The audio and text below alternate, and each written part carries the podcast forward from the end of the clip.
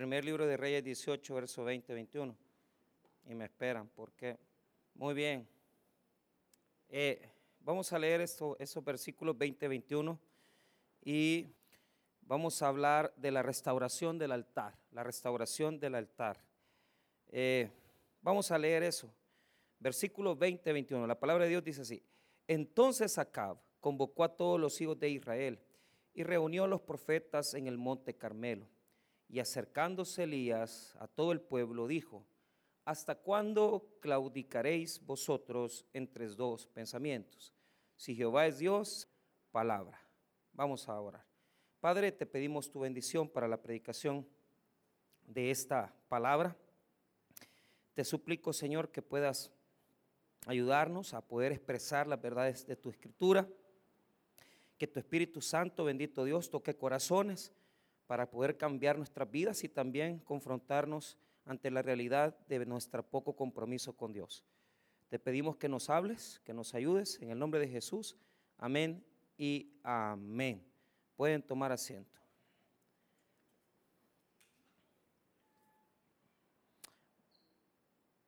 Muy bien, vamos a ir por etapas. Es una narrativa larga, pero tiene estructuras claras. La, narrativa, pues, eh, proviene de esas grandes relaciones que tiene la teología de autonomista cuando quiere explicar eh, la adoración a un solo Dios. ¿Qué es lo que quiero decir? Hay una cantidad de textos en los libros narrativos, en los, luchó para poder tener, digamos, una fidelidad a un solo Dios. Y nunca lo lograron. O sea, nunca ellos fueron fieles. Esto es un ejemplo de lo que hace un profeta por querer ordenar el corazón de un pueblo. Entonces, como el título es Restaurando el altar a Dios, o sea, restaurando el altar, lo he tomado prácticamente de la porción de versículos que están del 30 en adelante, porque allí exactamente donde Elías va a levantar un altar a Dios. Entonces, cuando yo hablo de altares, lo estoy hablando desde la perspectiva del Antiguo Testamento. Los antiguos adoraban a Dios antes de tener un templo, adoraban a Dios en lugares altos. Y lo que hacían los antiguos era poner piedras en ese lugar y adorar. El problema es que desde esa época ya muchas, eh, digamos, eh, muchas eh, religiones idólatras tenían ya imágenes de adoración en esos lugares, o sea, no se conformaban con tener piedras, ya conmigo piedras. Dios permitía esa adoración, digamos, usando piedras sin forma, porque lo que el Señor no quería es que las tallaran, sino que se dedicaran a adorar a un Dios que no tenía, ¿verdad?, una imagen, que no tenía, eh, este, que no tenía una característica física, sino que Dios siempre ha exigido que se le adore sin hacer ningún tipo de figura de él. Bueno, por eso es que en el libro de Éxodo, cuando se le dice al pueblo acerca de las tres, bueno, nosotros los conocemos como diez mandamientos, pero en hebreo es las diez palabras, diga conmigo diez palabras son diez palabras. O sea, nosotros, la traducción, diez mandamientos, sí, pero en hebreo son diez palabras. Entonces, las primeras, los primeros mandamientos es, ¿verdad? No tendrás dioses ajenos delante de mí.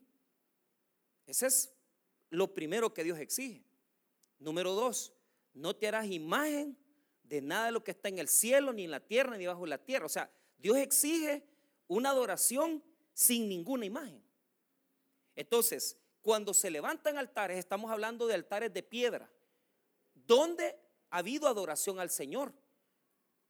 Ahora, ¿qué es lo que ha pasado aquí? Este, este pueblo está pasando tres, porque las cosechas también se han dañado, y el rey Acab está desesperado, porque lamentablemente al no llover, el pueblo y los animales están aguantando ya el hambre, las consecuencias. Si los animales no tienen hierba, porque hay una gran sequía, simplemente se mueren de hambre y no pueden también producir, ¿verdad? Alimento, leche y otras cosas más para poder darle de comer al pueblo. Y también, además de eso, pues sufren de otra cantidad de cosas porque ya no pueden alimentarse de estos animales. Entonces, voy a dividir la estructura del texto en tres grandes etapas. Primero, voy a dividirla entre la conversación del profeta Elías con el pueblo. Está en los versículos 20 al 24. 20 al 24. Haga una llave, si usted trajo lapicero, si no lo trajo el otro domingo, tráigalo, porque siempre lo ocupamos. Del verso 20 al 24, la estructura nos habla de la conversación de Elías con el pueblo, con la nación, con esta nación que se ha, separado de Dios, que se ha separado de Dios. 20 al 24. una nación que se ha apartado de los caminos de Dios, una nación que no está adorando a Dios. Muy bien, versículo 25 hasta el 29. Tenemos la lucha de Elías con los profetas de Baal. Elías con los profetas de Baal, 25 al 29. Elías con los profetas de Baal. Amén. Verso 30 hasta el 40, Elías, el pueblo y Jehová. Elías, el pueblo y Jehová. Amén. Bueno, aunque no amén, ahí le, entramos. Bueno, ahí le entramos. Ahí usted no se preocupe, yo tengo mi propio desorden aquí. Pero 20 al 24, Elías y el pueblo. 25 al 29, Elías y los profetas de Baal. 30 al 30 al 40, Elías, el pueblo y Jehová. Ok, explico. Si nosotros queremos llegar al punto de encender el fuego, lo primero que tenemos que hacer es un problema de corazón. Diga conmigo corazón. O sea, el fuego no enciende por el corazón del pueblo. Y esto es lo primero que está pasando aquí. El texto se va desarrollando como que nosotros fuéramos digamos, describiendo cómo Dios va tomando espacio en el pueblo. Hay personas que dicen, es que, mire, yo veo que mi vida no, no es bendecida. En mi vida yo estoy pasándola mal, no tengo trabajo, eh, estoy con un problema en mi matrimonio, estoy haciendo situaciones, me están pasando de enfermedad. Entonces, lo primero que Dios exige es espacio en la vida del hombre. Y esto se lo explico por qué. No puede Dios tomar un espacio en la vida del hombre si no hay espacio en el corazón del hombre. Lo voy a explicar. Aquí no hay problemas de horarios de trabajo. Porque aquí hay un montón de gente que toda la vida es que trabajo, es que trabajo en San Salvador, vengo, nunca tienen tiempo para venir a la iglesia. Pero ¿cuál es el problema? yo le entiendo que viene noche, imagínese que viene a las 8 de la noche y es normal. Pero ¿cuál es el, punto? ¿Será que no tienen tiempo para venir el domingo? Porque no vienen el domingo tampoco. No, lo que pasa es que no hay espacio para Dios en sus corazones. Ese es el problema. Dios quiere tener un espacio en nuestra vida, pero antes de tener un espacio en la vida, el Dios Todopoderoso, el Dios Creador de los cielos y la tierra, quiere que el hombre le dé espacio en su corazón. Y tenemos nuestro corazón tan saturado, tan lleno, diga conmigo, no hay espacio para Dios. No es problema de horas, es problema de pensamientos, de corazón. No hay un corazón dedicado a Dios. Entonces a mí a mí me pasa que como yo pues tengo que estar aquí, si yo no fuera pastor quizás, imagínese 26 años de ser cristiano ya, 27 voy a cumplir, quizás yo fuera así, débil. Yo me pregunto, si no fuera pastor, ¿cuántas veces me congregara en la semana? Quizás unas dos. O quizás una. No lo sé, 27 años. O sea, Mire, hay personas que después de tantos años de ser cristianos, en lugar de mejorar, van para atrás. Y antes venían a la iglesia, cuando, les, cuando estaban en el principio, cuando le amaban al Señor, servían, pero ya no sirven. Y a mí me enseñó mi, pastor, el pastor fundador, el doctor Agar López Beltrán, padre, que el que no sirve, no sirve. Entonces, aquí hay un problema en esta iglesia. El primer problema es que no hay gente que quiera servirle al Señor. No, no, no quieren servir. ¿Y por qué? Porque no hay espacio. Entonces, identifiquemos y veamos el corazón de esta gente. El corazón de esta gente está establecido en la primera porción de versículos. Porque Elías, mira bien, va a ser como Josué. Josué antes de partir, de morir, él le va a decir al pueblo, yo y mi casa serviremos a Jehová. ¿Por qué? Porque el pueblo estaba en idolatría. El pueblo no estaba adorando a Dios, pero dice Josué, yo y mi casa serviremos a Jehová. Pero ¿cuál es el problema de este pueblo? Diga conmigo, no siente nada ya. Ese es mi problema, que les predicamos, les decimos, les, vaya a ganar almas, involúquese en los ministerios. Eh, no quieren ir a ganar almas. Ya no sienten nada. Y cuando el pastor les predica un sermón de comprometerse, ya, ya, le va a pasar, el otro domingo ya va a andar calmado. Pues no me, pues no me voy a calmar. ¿Por qué? Porque están perdiéndose las almas. Y usted nunca ha ganado un alma. Tiene 10 años de ser cristiano y nunca ha ganado ni un alma. Si la suya la tiene, porque Dios es grande. Pero yo les contaba a los hermanos del viernes que cuando yo, estos son pícaros, va. Cuando, cuando estuvimos viendo allá, las, eh, porque nos dimos a la tarea de ver cómo ganaban alma los hermanos, en la central y en Usulután. La misma carreta. Llevan tratados y vienen las hermanitas, las ancianas. ¿Cuántas almas ganó, hermana? Siete, ocho. Y yo, ¿cómo hacen estas señoras para ganar diez almas? Si ni yo, ni yo, que he estudiado teología, que he ido a las mejores universidades de teología. ¿Sabe qué? Me voy dando cuenta que el tratado entregaba un alma, dos almas, pues a puro tratado hasta yo ganó ocho. ¿Cuántas almas ganó? Si solo tratados entregó y ocho almas ganó. No, hombre, eso no es ganar almas. Mire, son tan Mire, cuando me llegué, yo me llegué a ver, porque para eso me mandaron a evaluar qué es lo que estaba pasando. Entonces una hermanita no había ganado almas y la otra había ganado tres.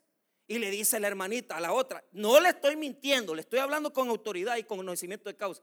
Hermanita, présteme un alma, se la voy a dar la otra semana. No estoy bromeando, hermano, se lo digo de todo corazón. Y los que me están viendo de la central saben que es cierto lo que estoy diciendo. Se prestan las almas. Este, no gané ahora, le presto una y me la paga el otro domingo. Pues el otro domingo no gana tampoco, ya va debiendo ocho. Y total que todas las almas son de la hermana que anda ganando almas, porque usted no evangeliza, no sabe evangelizar, no sabe predicar. Va a los ministerios, pero no sabe qué es evangelismo. Ese es el problema de este pueblo. No tienen en el corazón una definición con Dios. No la tienen, hermano. Entonces, al ver los versículos 20 y 21 que Elías les reclama y les dice, bien, mire la gran pregunta que les va a hacer. Les dije que esta es Elías y el pueblo. Diga conmigo, Elías y el pueblo. Entonces, haga de caso que es a usted que le está hablando Elías. La palabra le está hablando a usted. Mire lo que dice el verso 20 y 21. Entonces, Acab convocó a todos los hijos de Israel y reunió a los profetas en el monte de Carmelo. Y acercándose Elías a todo el pueblo dijo, dos puntos, ¿hasta cuándo claudicaréis vosotros entre dos pensamientos? Hasta ahí voy a leer, no voy a terminar el verso 21. El monte Carmelo, yo ya estuve en el monte Carmelo. Si usted, si usted se, se sube al monte se ve todo de ahí. Entonces, el objetivo de Dios era que allí en el Monte Carmelo había un lugar de adoración para Él. Pero el pueblo de Israel se había olvidado de Dios. Entonces el altar que estaba en el Monte Carmelo estaba destruido. ¿Por qué lo subió al Monte Carmelo? Porque lo que Dios quería era que desde lejos vieran quién era el verdadero Dios. El Dios que respondiera, ¿verdad? Ese es el verdadero Dios. Entonces, oiga bien, mire lo que pasa el 21. Les confronta y les dice, ¿hasta cuándo claudicaréis entre dos pensamientos? Como yo no, sé, bueno, hebreo sé transliterar, pero pero no sé tanto hebreo como usted se imagina, no sé tanto hebreo. Y yo creo que en el país solo tres personas hablan, eh, bueno, traducen hebreo, pero como Dios manda. Pero yo desde mi hebreo maltratado, pateado, mal hecho, porque hasta mal llevé esa materia, le voy a traducir este versículo en el hebreo. Y voy a tomar una traducción de la Reina Valera de, eh, la, de, la, versión de las Américas. Escuche esto. Oiga lo que cómo se traduce. Literalmente. ¿Por cuánto? ¿Por cuánto tiempo? Óigame bien. Danzaréis cojeando sobre dos muletas. ¿Quiere que se lo lea otra vez? ¿Por cuánto tiempo danzaréis cojeando sobre dos muletas? La traducción del hebreo es una traducción eficiente, porque da la idea de esto, ponga atención, de una persona que va, que va, óigame bien, que va saltando, pero que también va cojeando, arrastrando. Entonces, saltando y cojeando. ¿Qué es lo que les quiere decir Elías? Cuando la palabra en hebreo claudicaréis entre dos pensamientos se traduce al, español, lo que está queriendo decir es, usted imagínese que hay alguien que está en dos muletas, va. Yo, yo me, andando en moto, porque siempre he andado en moto, me quebré este pie. Entonces, tuve un accidente, una moto grande, tenía, una moto bien bonita, una moto, una moto mil, una Yamaha Facer bien bonita. Y bien me acuerdo que me, choqué con una Range Rover que venían saliendo ahí de un, de un... Pero el Señor tenía pisto y me terminó pagando, por lo menos me pagó. Pero, pero la moto me cayó encima del pie y me, y me, quebró, y me quebró el pie. Y me tocó andar enmuletado. Así andamos muchos aquí en la iglesia, en muletas. ¿Por qué? porque andamos en las cosas de Dios con una muleta y con la otra en las cosas del mundo. Y así estamos. Póngase la otra imagen, danzando y arrastrando. ¿Por qué? Porque el hecho que usted esté metido en la iglesia no quiere decir que usted está bien con Dios, porque su corazón está en dos lados. Su corazón está dividido. Su corazón no está 100% con Dios. Ellos querían adorar a Jehová y querían adorar a Baal. Los dos querían adorar. Se ha puesto a pensar, hermano, cómo hacemos nosotros de ridículo. Mire, yo ayer tenía una mi clase ahí que a las 10 de la mañana, y yo digo, qué barbaridad, dije yo. Es que no se puede. Yo a las 8 estaba allá en un volado en el litoral, como en el primer, en el primer, ¿cómo se llama? En el primer eh, este, túnel desayunando con mi jefe y tenía que estar en la universidad en 40 minutos. ¿Y cómo hago? Dije yo. Diga conmigo, no llegué. ¿Cómo voy a llegar en 40? Me voy a matar, hermano. Yo ya tengo dos hijas. Carmelo se va a quedar ahí con mi herencia que le voy a dejar a mi señora. ¿Ah? No, hombre, 40 minutos desde allá. Yo lo podía haber llegado y se los confío, lo podría haber llegado, pero dije, no, no voy a ser loco. Me voy tranquilito, aunque no llegue, voy a llegar tarde, pero no me voy a matar. ¿Por qué? No se pueden andar dos cosas en la misma. No se puede andar en dos cosas. Y el estilo de vida cristiano, usted no lo puede llevar si usted anda con sus dos mujercitas, porque usted, yo sé que usted es cristiano, yo sé que usted recibió a Cristo, pero no se puede agradar a Dios andando en dos cosas. No se puede, hermano, entiéndalo. Pero andamos con una muleta adentro y una muleta afuera. Con una agradamos a Jehová y con la otra agradamos a, a, Baal. ¿Y sabe cuál es el problema? Solo uno es el verdadero Dios. Pero usted no puede adorar. ¿Qué dice Jesús? No se puede servir a dos señores. No se puede. Pero, pero yo veo en las cosas del Señor mucha gente va que combina las dos cosas. Esperan que termine el culto y ya, eh, eh, incluso, claro, el, el, novio la recoge, pero el novio está casado. Y usted sale del culto de adoración el viernes, pero la viene a recoger su pareja. Y usted acaba de alabar a Dios, pero usted anda en el carro de una mujer que no es, que, que, que, eh, que, ella pagó el carro porque ella le ha dado el carro al marido. ¿Hasta cuándo claudicaréis entre dos pensamientos? ¿Hasta cuándo vas a estar en las cosas de Dios? Pero un, un, corazón dividido, un corazón sin pasión, un corazón sin fuego. Hermano, para que el, el fuego del altar se encienda, primero tiene que haber un corazón entregado a Dios. Yo no puedo estar queriendo saltarle a, Jehová y saltarle a Baal. O le adoro al Señor y le exalto al Señor y me entrego al Señor y le sirvo al Señor. O mejor no hago nada. Pero aquí hay un montón de gente sentada en el ministerio, sentada en los cultos, que no quieren servirle a Dios. No quieren ministerio, no quieren evangelizar, no quieren ir. Y entonces, y las almas perdidas se están yendo al infierno. Y usted está bien tranquilito el domingo en la tarde, vamos a que nos predique el pastor, pero usted no está haciendo nada. No podés agradar a dos señores.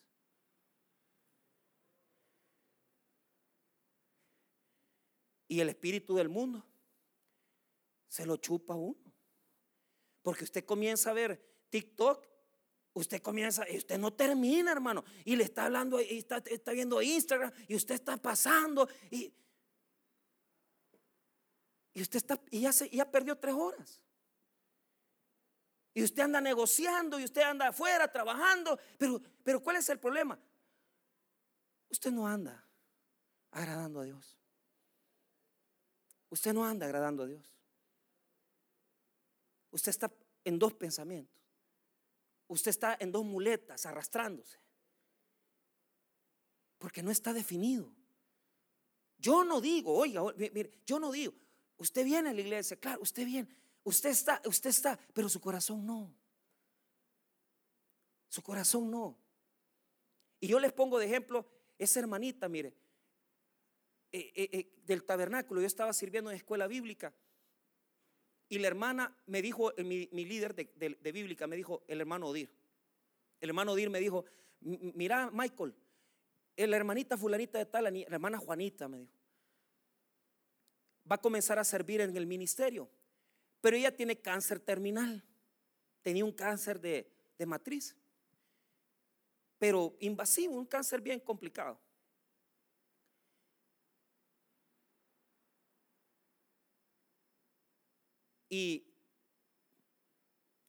Y, prácticamente me dijo, mira, dale chance. Ella ya no va a vivir mucho, porque ya le tocó otros órganos y no sé qué. Entonces yo la recibí porque el hijo de ella estaba conmigo en la escuela bíblica. Era un niño de 8 años. Yo estaba en primarios dando clase. ¿Y sabe qué? Como Odir me había dicho, no la cargué, no, entonces le decía, hermana, cántese las alabanzas ahora. Pero yo veía veces que quizá le ponían la quimioterapia, vaya, y entonces la señora venía bien debilitada y me decía, hermano, me dice, en esas épocas ni pensando yo, pastor, va, hermano Michael, me dice, ando bien cansadita, hágame el favor, aquí voy a estar yo. Pero todo esto yo les, les cuento a los hermanos que yo pensaba que la hermana, porque ella quería servir en mi aula. Entonces yo decía, la hermanita lo que pasa es que ha visto que yo soy el mejor maestro de escuela bíblica, entonces eh, conmigo quiere servir, va. Mire, lo que yo veía de ella era que se sentaba pegada a las ventanas.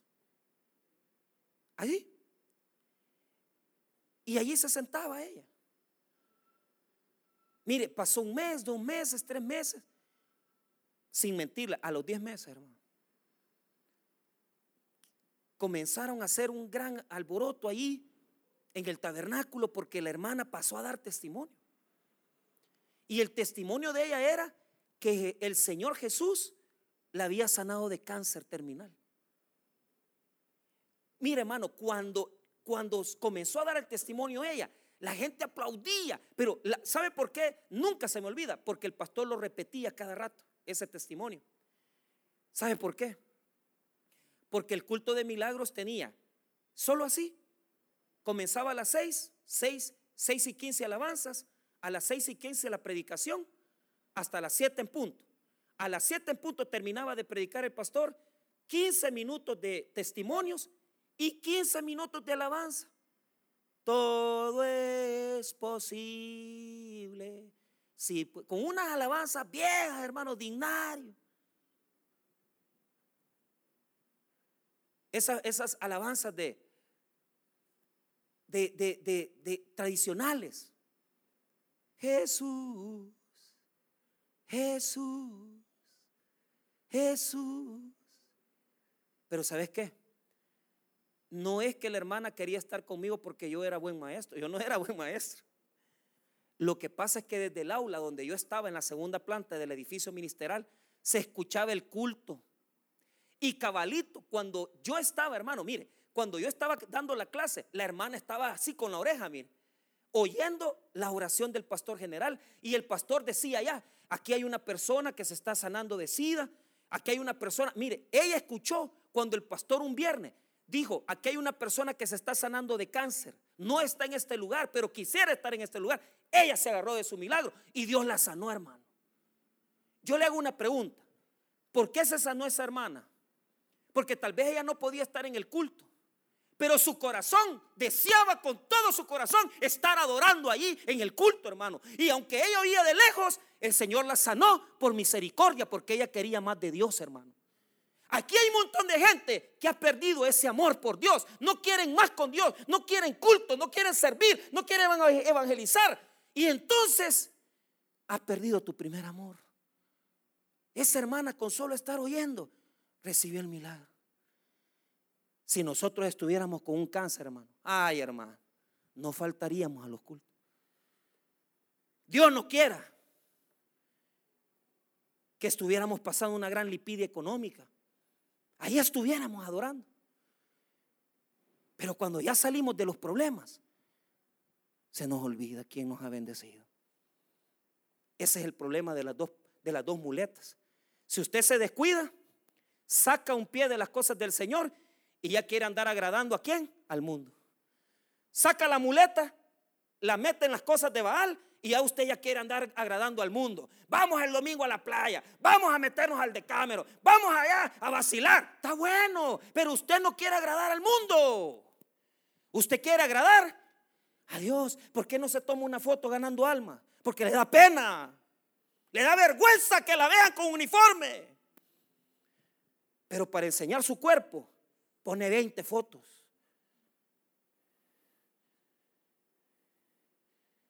hemos perdido el fundamento.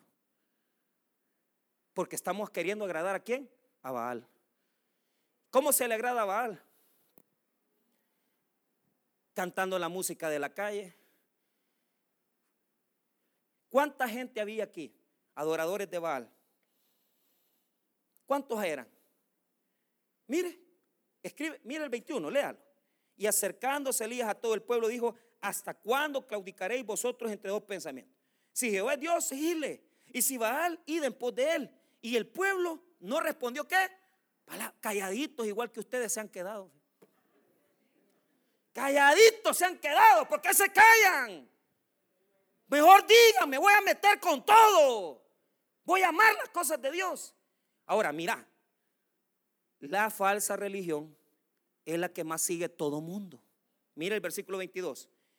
Y Elías volvió a decir al pueblo, solo yo he quedado profeta de Jehová, más de los profetas de Baal hay 400. Diga conmigo, solo yo. Solo yo no enseño las piernas. Bueno, las mías son peludas, no las va a querer ni ver. Unas piernas peludas que, y chele, va. Los hermanos cuando me ven en gimnasio no creen que, soy yo, hermano. Y yo me quito la... No, si soy yo, hermano, yo soy. ¿Ah? A veces me, yo no sé por qué Mire, pastor, no lo reconocía. Quizás cara de viejo me ven, porque ya cuando ya me pongo una mi ropa ahí toda pegada, ya me veo como bicho. Pero ¿sabe cuál es el problema? A veces usted solito se va a quedar porque usted es la única en la oficina que no se anda acostando con los compañeros. Usted es la única que no tiene TikTok.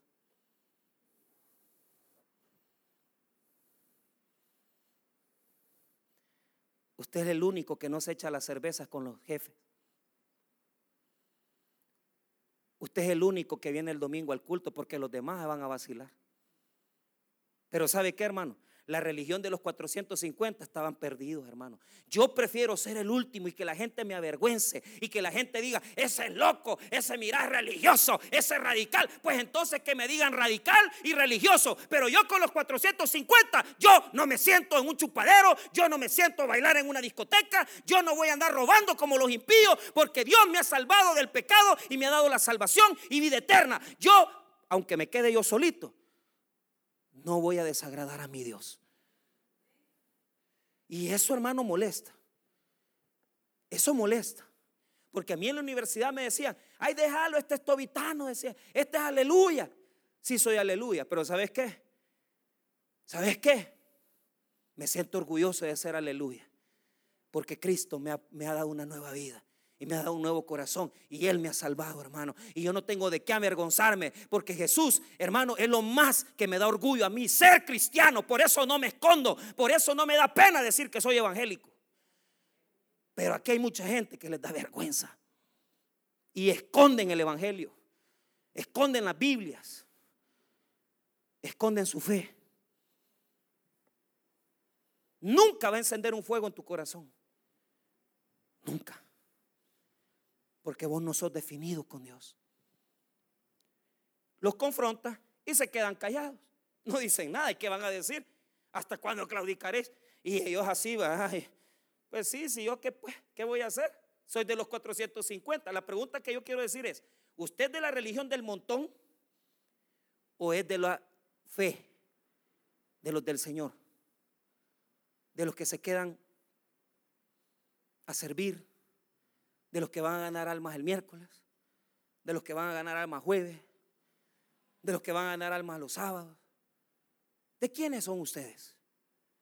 De los que vienen al culto el domingo, pero dicen, ay, vamos, vamos, tal vez en la mañana llego esta semana. Y se proponen hacer esfuerzo, porque les cuesta, vaya, pero ahí van, su corazón quiere estar aquí, vaya, estamos bien. Pero si a usted no le importa, usted le sale sobrando las cosas de Dios, también usted le va a salir sobrando a Dios. Eso se lo digo, se lo digo garantizado. Pero aquel que anda cuidando su testimonio, aquel que anda cuidando servir, aquel que anda cuidando andar en el evangelismo. No, hombre, hermano, Dios lo bendice, hombre. De muchas maneras, hermano. Dios te bendice. Es que, mira, seríamos, con que el diablo le da pisto a los, a los narcos, con que el diablo le da pisto a los que hacen pornografía. ¿Cómo nuestro Dios, que es el rey del universo, no nos va a bendecir por servirle a Él? Dios nos bendice. Mire, mire cómo estoy yo, sano, bendecido. Yo no conozco los hospitales hasta ahorita, hermano. ¿Ah? Ya mañana no sé, porque ya de repente me dan algunas dolamas. Ya me están entrando los años. Ya cuando como sorbete de noche, ya peligroso, hermano. Ya, ya, A veces cuando estoy deprimido, yo digo, ay, me voy a quitar la depresión. Digo, vamos a ir, vamos a ir allá al, Boston a comprar un. o si no, si está cerrado la Sarita, ¿va? y ahí me voy ahí a la, gasolinera, me compro y le doy bozos, bozos aquí. Y yo con mi depresión sola.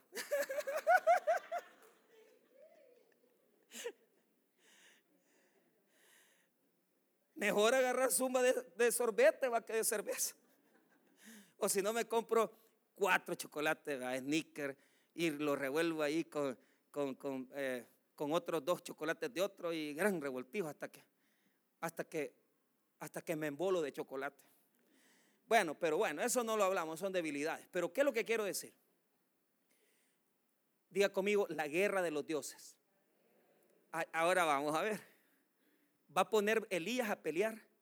Bueno, Jehová va a pelear con el Dios falso, con Baal. de un lado está Jehová y del otro lado está Baal. Entonces, Elías le va a poner un reto que se describe en los versos 23 al, 20, al 24. No lo voy a leer, solo se lo explico.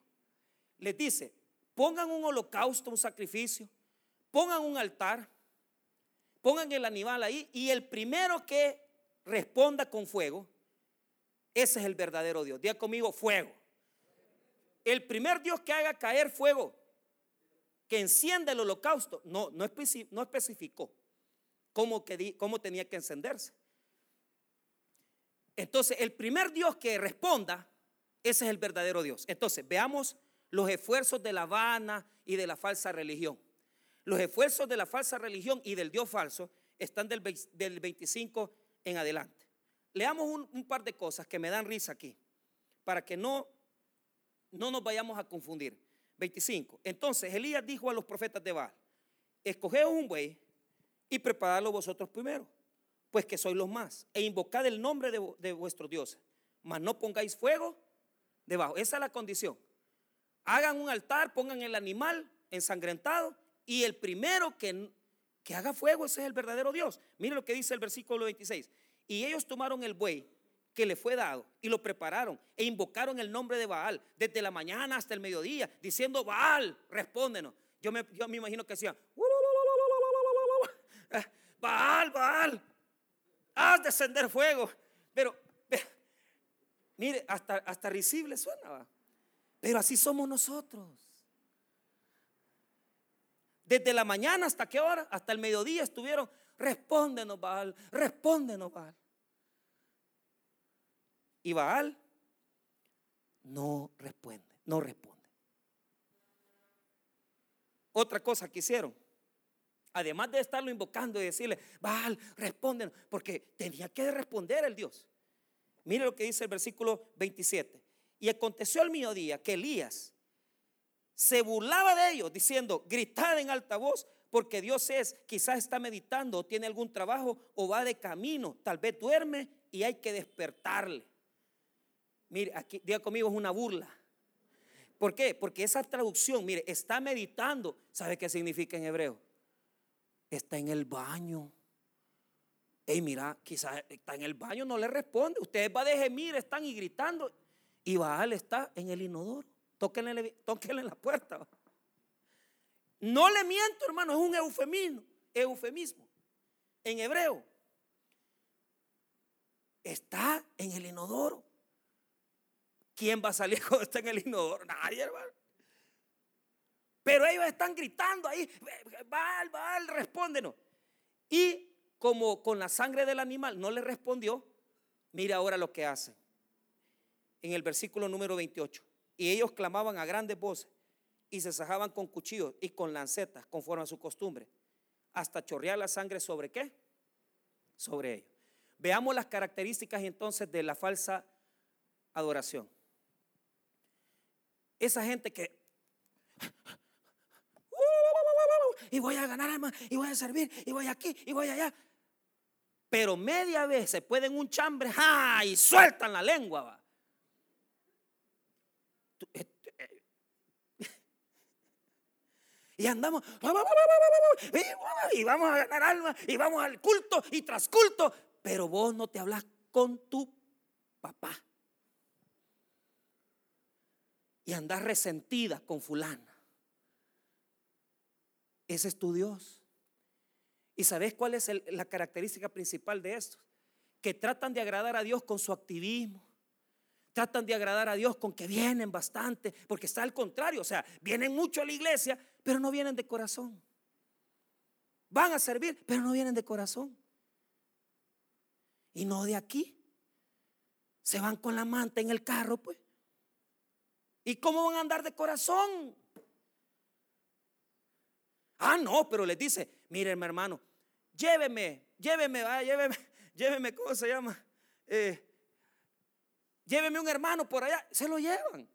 Que llegue, no sé, pero, pero, ¿cuál es el punto? Hay gente que hasta lleva cosas en sus espaldas en la religión y se sacan sangre creyendo que así van a agradar a Dios. Hermano, eso no agrada a Dios, porque ninguna buena obra del hombre puede agradar a Dios. A Dios se le agrada con obediencia a su palabra. A Dios se le agrada con amor, con fidelidad. Así se le agrada a Dios. Hermano, si usted ha caído en esto y usted dice, yo estoy orando, pastor, y no me responde. Mire, pastor, si yo me quedo en vigilia, si hasta la una de la mañana hago tres ayunos y Dios no me responde, ¿por qué crees que no te responde? Porque vos estás en las cosas de Dios, pero no estás de corazón. Vos no obedeces a Dios. Vos no obedeces a Dios. A Dios se le agrada con obediencia, con fidelidad. Y se lo digo yo, que tengo tantos años de andar en las cosas de Dios. Y yo le voy a decir algo, muchas veces ando en las cosas de Dios y mi corazón no está con Dios. Se lo digo yo, que aquí paso en las cosas. Y me da vergüenza aceptarlo y me da pena. Pero le voy a decir otra cosa. He predicado sermones en la carne. En donde solamente he querido, ¿qué? Salir del compromiso. Termino el sermón, ah, ya estuvo, vámonos, ya a dormir, ya estoy cansado. Eso no sirve, no agrada a Dios. Y así viene mucha gente a la iglesia. A la fuerza, porque los traen, por compromiso, porque no tienen otra cosa que hacer. Se vienen pero no agradan a Dios. Y entonces, pastor, ¿qué es lo que agrada a Dios? Diga conmigo, levante el altar a Dios. Hagamos algo. Levante un altar en su casa. Levante un altar en su vida. Comienza a orar por la mañana. Comienza a leer la Biblia. Comienza a oír los sermones. Comienza a comprometerse. Pruebe. Vaya a los ministerios. Aprenda a ganar un alma. Pruebe. ¿Por qué? Mire cómo pasó. Ahora viene el verdadero Dios. ¿Qué es lo primero que hace Elías? Diga conmigo, todo está tranquilo. A Dios no hay que obligarlo, a Dios no hay que gritarle, a Dios no hay que andarle saltando ni arrastrándole, porque a Dios se le agrada obedeciéndole. ¿Y qué es lo que quería Dios? Que abandonaran al Dios pagano Baal. Entonces mire qué bonito.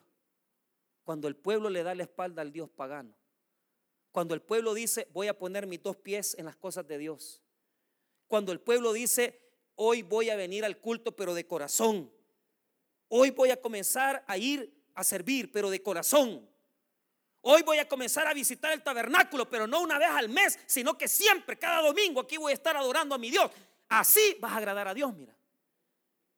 Y ahí hay una palabrita que ni se nota, pero eso es cuando el pueblo dice, dejemos a Baal. Mire qué bonito el 30. Entonces dijo Elías a todo el pueblo, acercaos a mí. Se apartaron del Dios Baal, se apartaron de los que estaban ahí hasta sacándose sangre, cantándole a Baal y Baal no le respondió. Toda la mañana, todo el día y nada, Dios no le había respondido. Y mire qué bonito el 30. Y todo el pueblo se le acercó y él arregló el altar de Jehová, que estaba qué? arruinado. ¿A dónde dejaste tu oración? ¿A dónde dejaste tu servicio? ¿Dónde dejaste de servir a Dios? ¿Dejaste tu ministerio? ¿Dejaste de orar? ¿Dejaste tu culto? ¿Dejaste tu mujer? ¿Por qué dejaste tu mujer? Porque dejaste a Dios. Y a veces cuesta, hermano, porque hay que ir a sacar las piedras del altar y volverlas a poner en orden. Porque ese altar, hermano, hay que levantarlo para Dios. Hay que levantar un altar en la mañana, hay que levantar un altar en la noche, hay que levantar un altar de día. Hay que orar. Primero arregló las piedras, las juntó todas, puso leña y puso agua. Puso leña y puso agua en el altar. Y yo me pregunto, ¿y por qué puso leña y agua? Porque aquí estamos probando a Dios si verdaderamente va a contestar.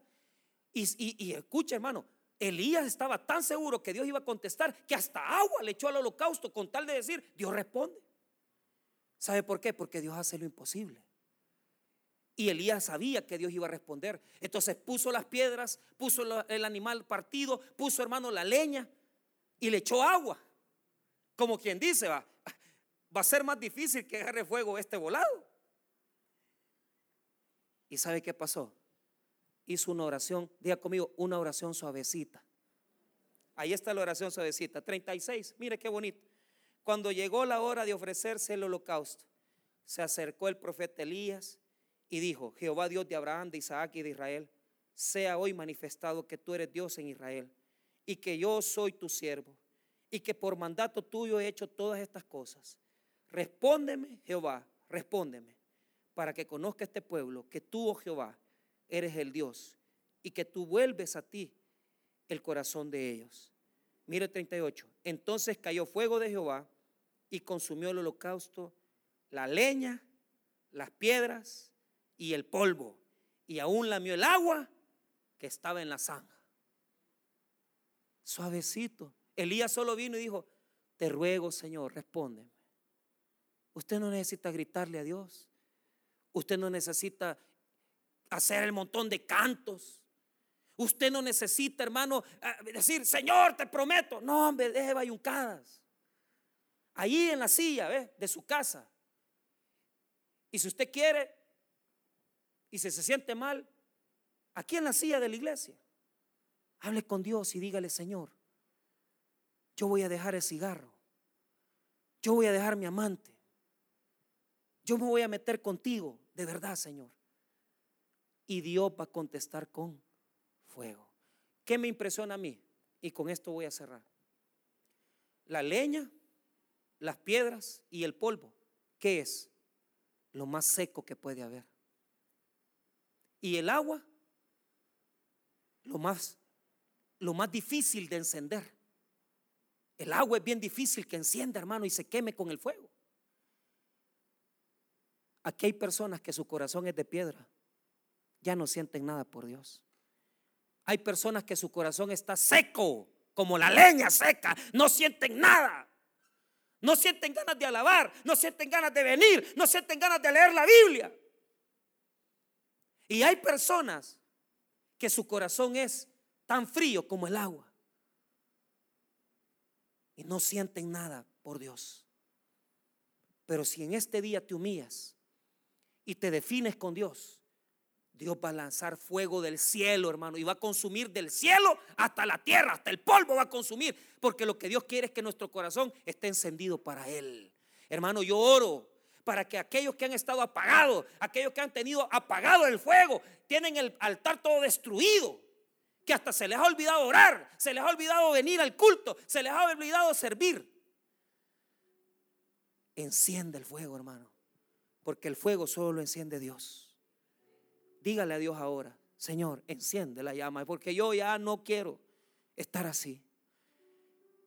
Y si he estado como estos señores, con un corazón confundido, ayúdame a poner mis pies en la piedra y en la roca firme, que es Cristo.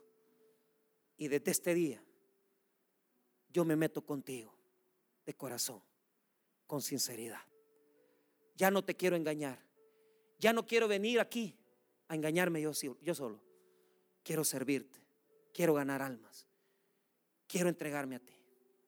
Y si usted se define con Dios así, Dios lo va a bendecir. Pero entréguese, porque solo el fuego de Dios en nuestros corazones puede cambiar nuestra vida. Vamos a orar, hermanos. Padre, gracias por tu palabra. Gracias por